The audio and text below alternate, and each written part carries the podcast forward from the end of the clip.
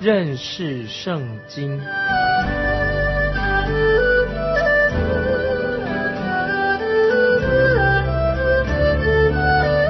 认识上帝的话，把上帝的话带到全世界。本节目是由认识圣经机构和环球广播电台联合制作，欢迎收听。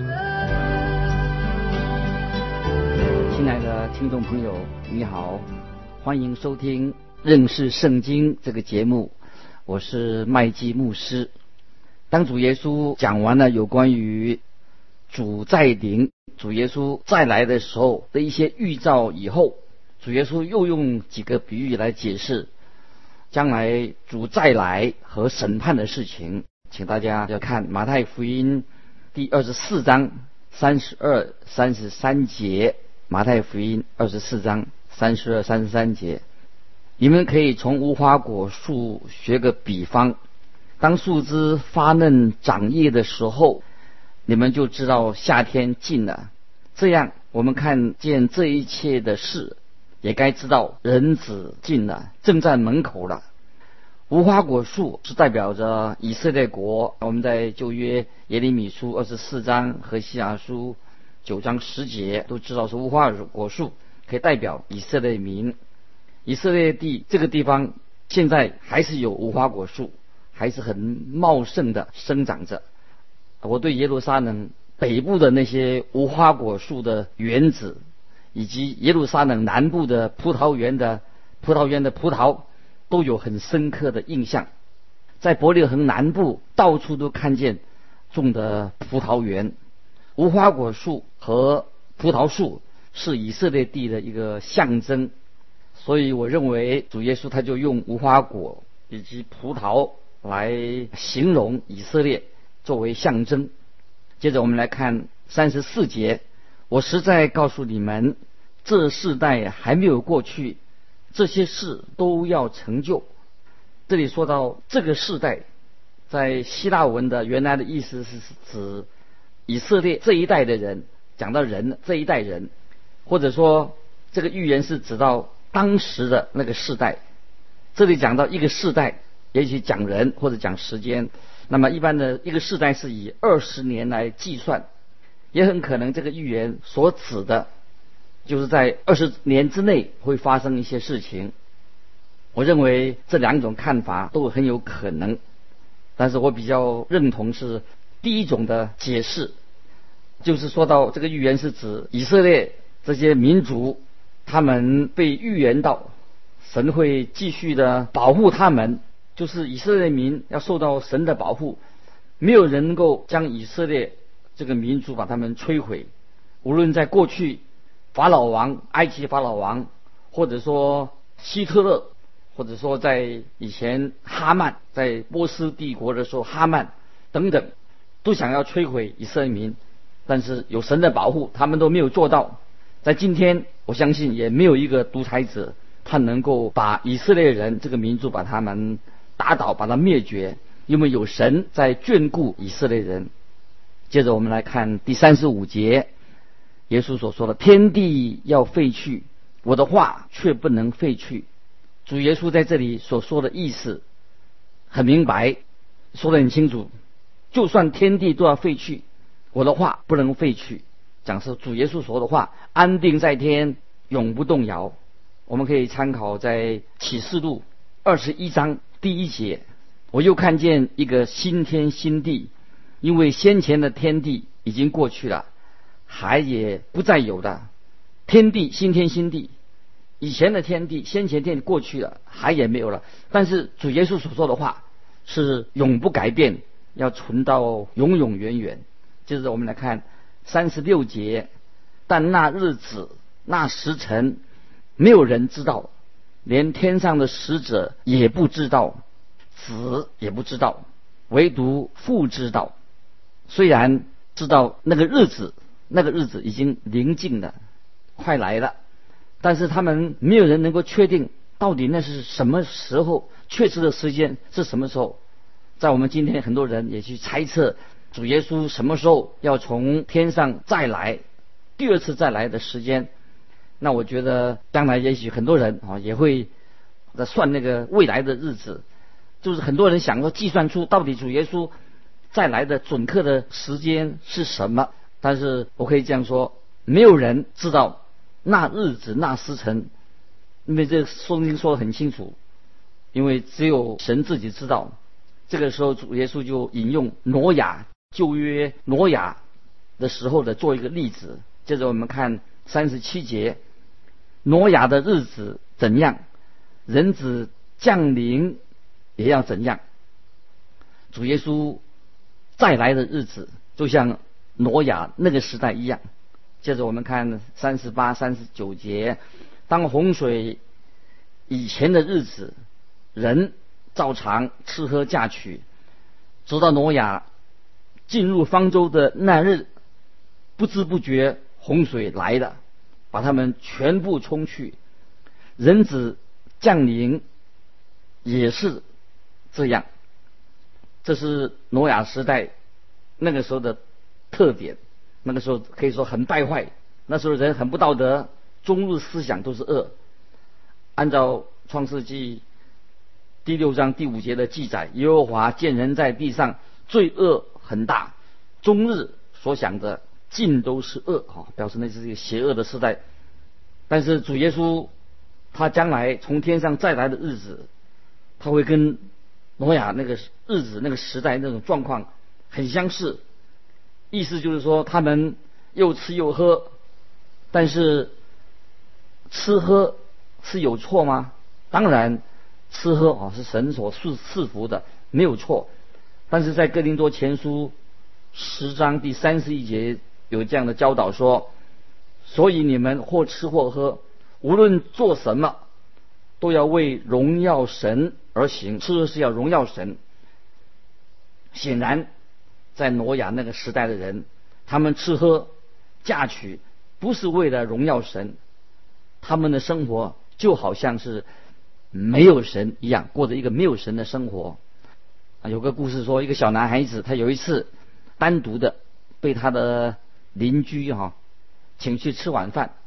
虽然他们是邻居的啊，邻居家，但是他们却是发生有一件对他来说，这个小孩子很欢喜，他是去的，所以他就进到那个邻居的家里面。当他们啊一起开始预备吃饭的时候，这个小孩子很勇敢的，他就低头做了一个谢饭祷告啊，因为他自己是来自一个基督徒的家庭。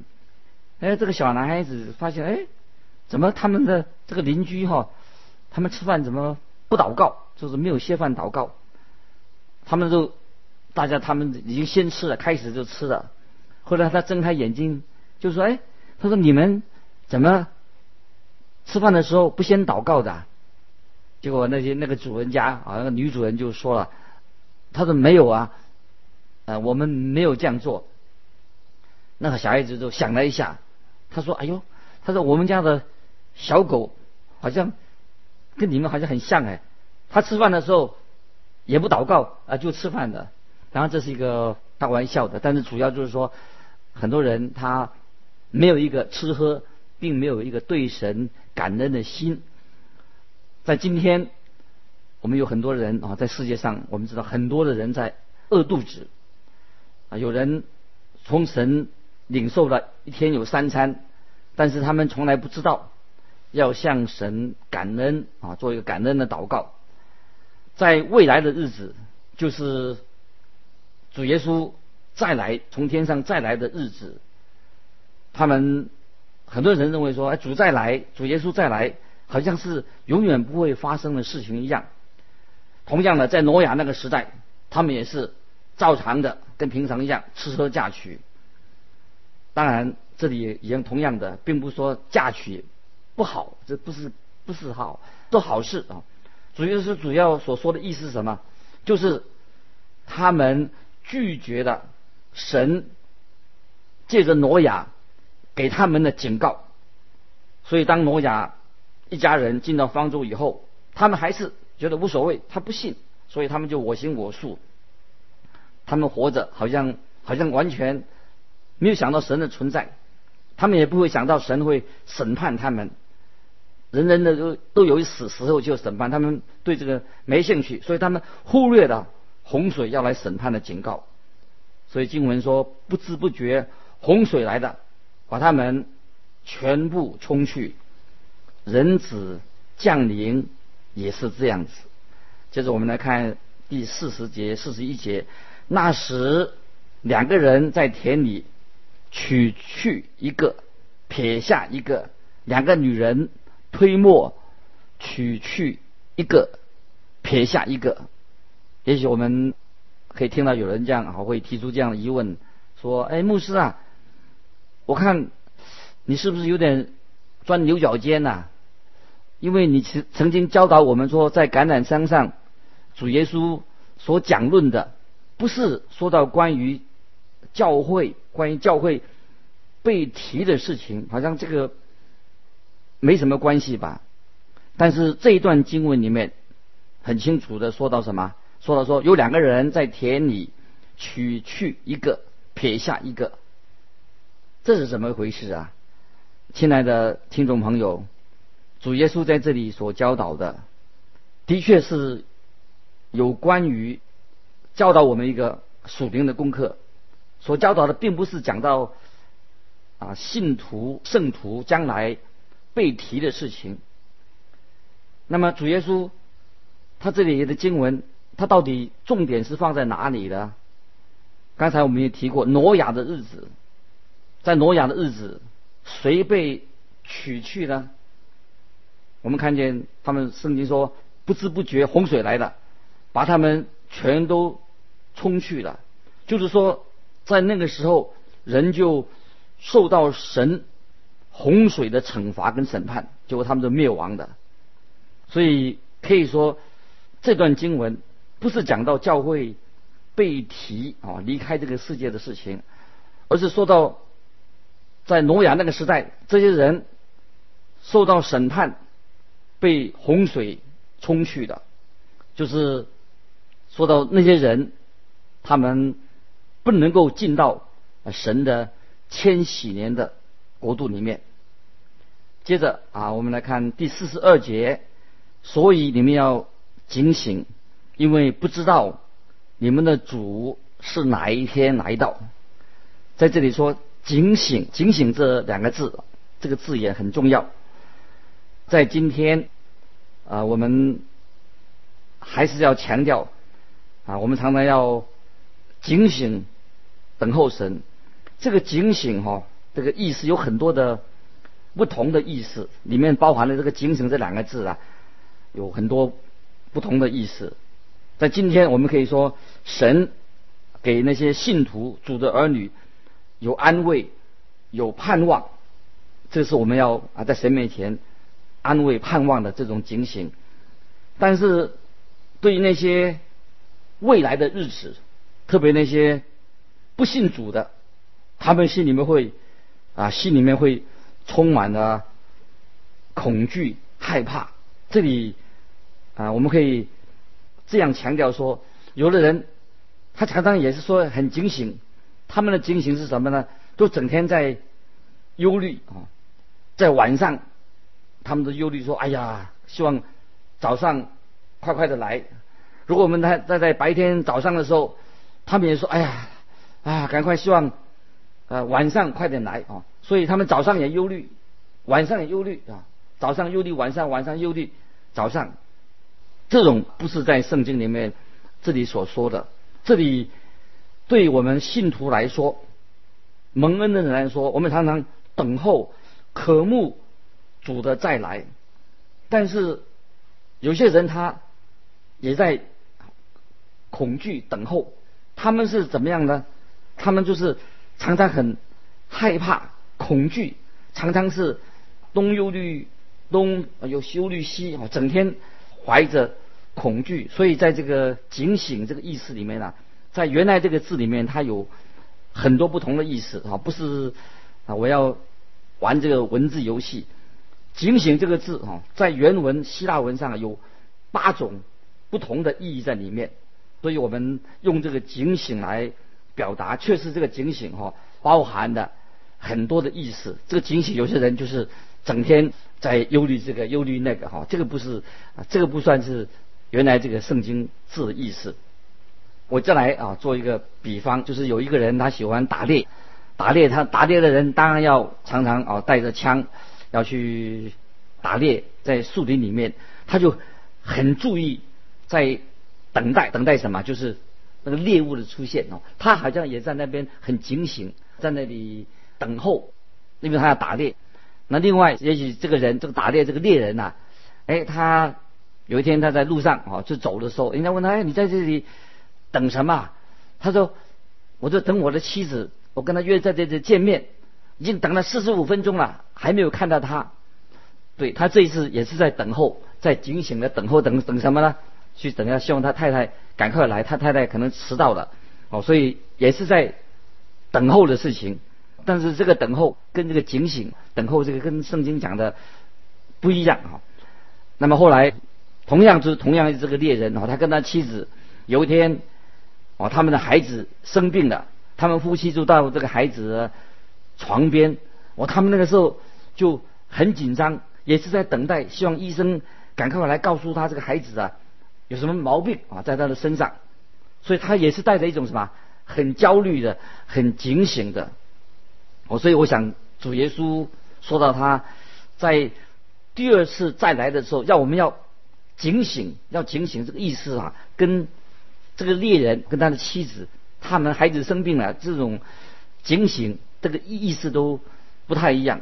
所以这里圣经所说到的，我们看这个四十三、四十四节，家主若知道几更天有贼来，就必警醒，不容人挖透房屋。这是你们所知道的，所以你们也要预备，因为你们。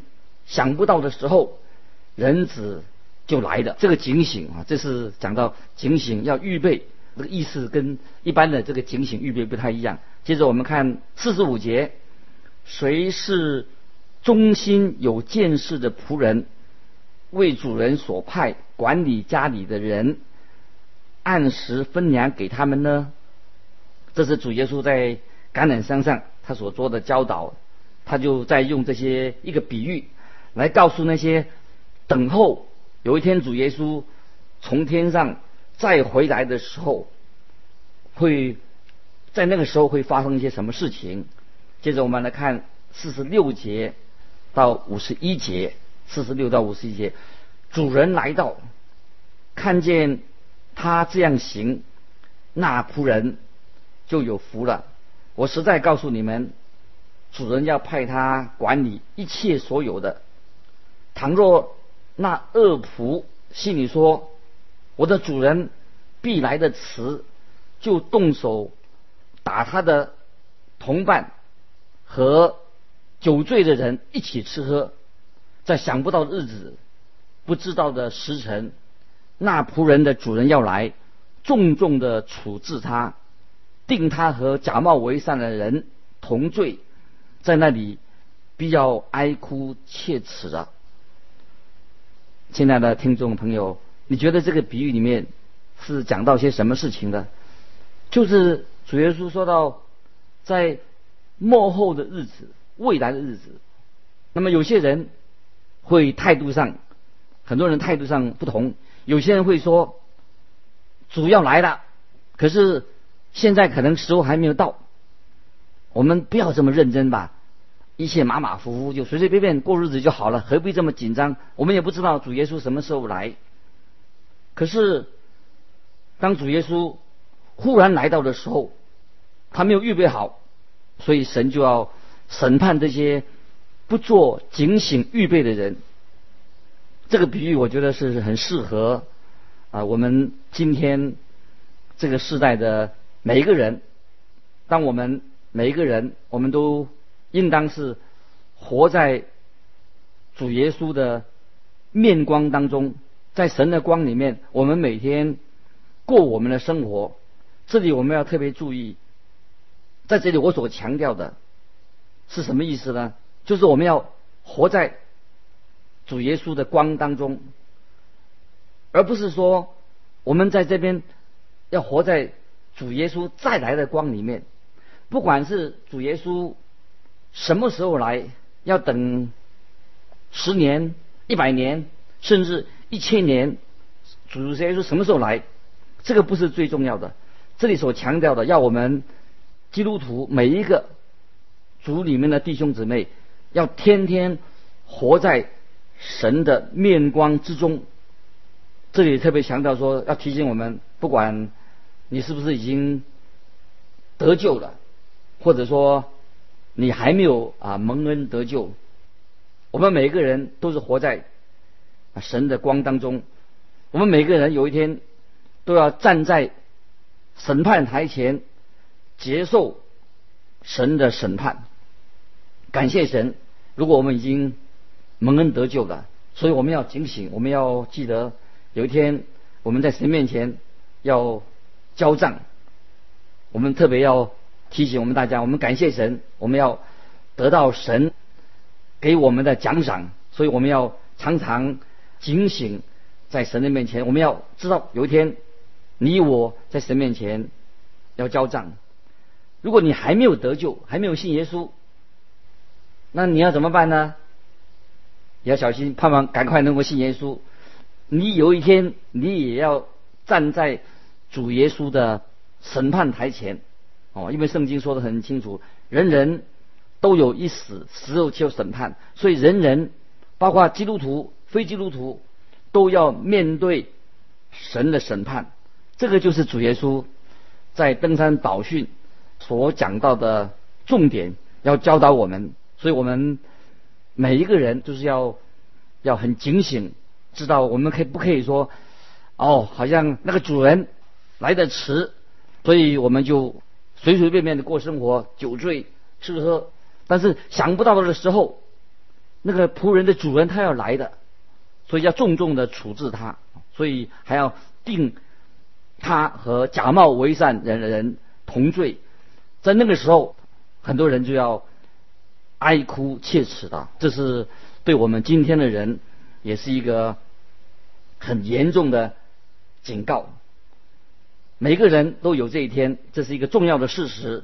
有一天，我们都要站在主耶稣的审判台前，接受他的审判。这个就是主耶稣在橄榄山上他所讲论的，他的教导一个重心的所在。所以，这个耶稣在这里橄榄山上所做的教导。我想这个原则对你对我，我想都是很适用。虽然这段经文是特别讲到主耶稣他再来做王的时候，特别这个是讲到主耶稣第二次再来做王的时候，主耶稣要执行他所做的审判的工作。感谢主，我们啊每一个人今天。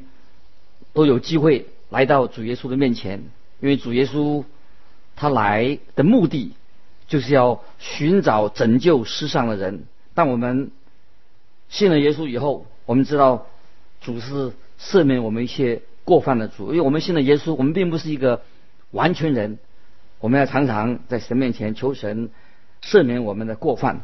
也许我们犯大罪可能不是那么多，但是小额的过错。应该常常的有啊，求主常常赦免我们的过犯。在我们基督徒当中，会不会很多人就过一个生活，基督生活，但是没有在很警醒的等候神？我们也说啊，主再来，这个大概太远了吧，跟我没关系。所以这段经文很明显的强调，要提醒我们每一个基督徒都要活在。主的光明当中，要很警醒的等候主耶稣从天上第二次要再来审判这个世界，所以我们每个人都要求告神，给我们力量，做一个忠心警醒的仆人。但愿透过认识圣经这个节目，你也能够不但是明白圣经，知道神圣经里面的真理，也能够求神借着圣灵。让神的话语能够让我们能够行在我们日常的生活当中。愿主祝福今天你我在神面前都有这样的一个心愿，在主里面成为一个新造的人，在家庭、在工作上都有美好的见证。欢迎你有什么见证、有什么感想，欢迎你来信寄到环球电台认识圣经麦基牧师收。今天时间我们就到这里结束，愿神祝福你，我们下回再见。